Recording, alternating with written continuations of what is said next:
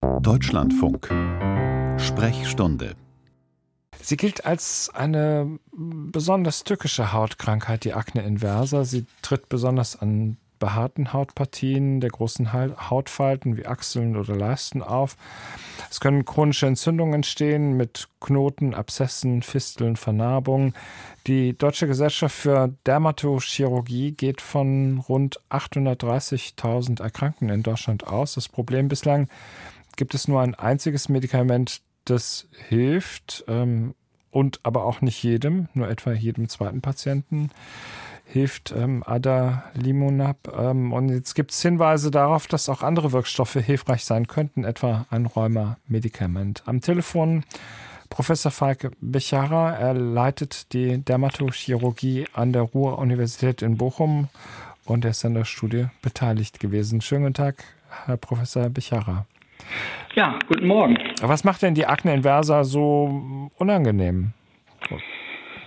Ja, Sie haben es eben schon äh, eingangs erwähnt. Die Akne inversa ähm, geht einher mit äh, ganz chronisch extrem schmerzhaften Hautveränderungen. Das heißt, wir haben eine Erkrankung, die äh, in ihrem chronischen Charakter für die Patienten unglaublich schmerzhaft ist.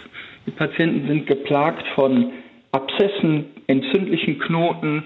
Äh, jeder von uns, der mal vielleicht ein, nur einen Haarfollikel entzündet hatte oder so etwas nach einer, einer Rasur mal eine Entzündung eines Haars, weiß, wie schmerzhaft das sein kann.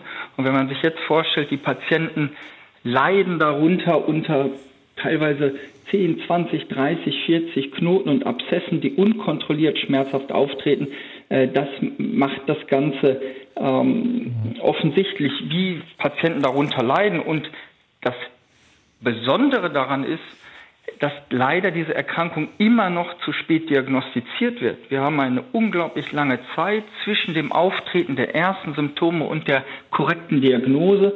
Und wenn dann Patienten jahrelang in dieser Odyssee von einem Arzt zum anderen zu wandern ohne adäquate Diagnose, das ist sicherlich einer der Gründe, warum diese Erkrankung so unglaublich belastend für unsere Patienten ist. Und oft muss operiert werden, ne? Ja, das ist eine ganz große Besonderheit dieser entzündlichen Hauterkrankung. Ich meine, wenn wir kennen alle die Schuppenflechte oder die Neurodermitis, das sind Sachen, die sicherlich auch sehr belastend sind, aber die bleiben immer in einer entzündlichen Phase auch über die Zeit. Das heißt, grundsätzlich hat der Arzt und der Patient immer mit der Entzündung im Gewebe zu tun. Bei der Akne inversa ist es vollkommen anders. Es ist ein, wie eine Art, ja, man kann fast sagen, wie so ein perfides Chamäleon, wo über die Zeit die Entzündung übergeht in Gewebezerstörung. Also eine ganz besondere ähm, Komplexität für uns. Das heißt, aus den Abszessen und Knoten wird über die Zeit werden Narben, Fisteln.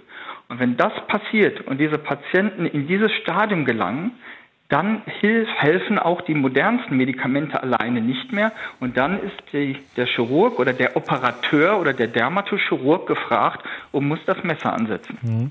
Nun haben Sie geguckt, ähm, wie das ist, ob es nicht schon Arzneimittel gibt, die anders eingesetzt auch hier helfen könnten. Ähm, wie sind Sie darauf gekommen, dass eben sag ich mal, ein Medikament, das gegen Schuppenflechte und in der Rheumatologie eingesetzt wird, auch gegen Akne inversa helfen könnte?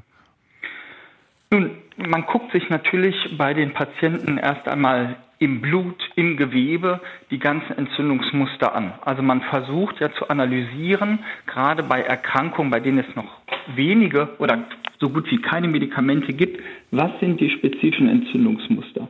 Und dann sieht man im Labor, Ähnlichkeiten mit Erkrankungen wie der Schuppenflechte. Man sieht plötzlich bestimmte Botenstoffe, Entzündungsmediatoren, die erhöht sind und eine Rolle spielen könnten. Und das ist dann immer der erste Ansatz, zu überlegen, in welche Richtung kann eine Studie oder kann der Versuch der Entwicklung oder der Erprobung eines wirksamen Medikaments gelangen. Also am Anfang steht das tatsächlich und dann kommen die ersten Versuche, die ersten Einzelfallberichte. Man versucht, diese Präparate auch einzusetzen.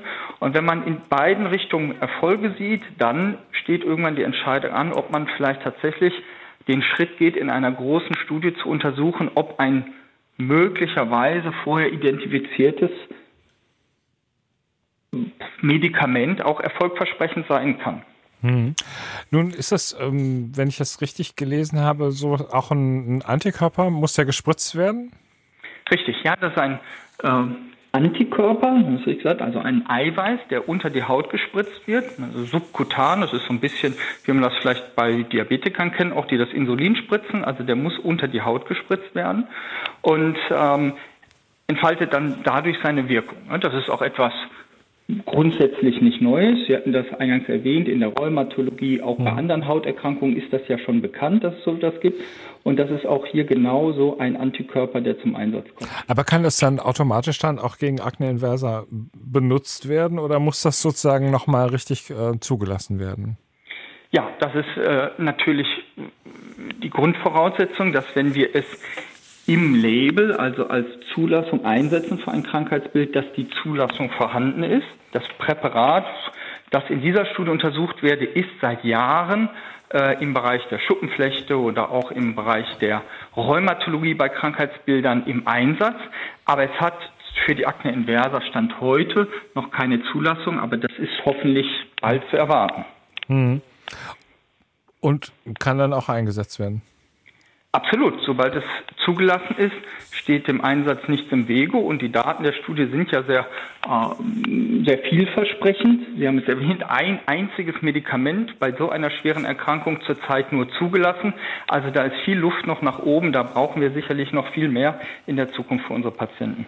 Professor Falk Bechara, er leitet die Dermatochirurgie an der Ruhr-Universität Bochum. Ich bedanke mich ganz herzlich für das Gespräch. Herzlichen Dank.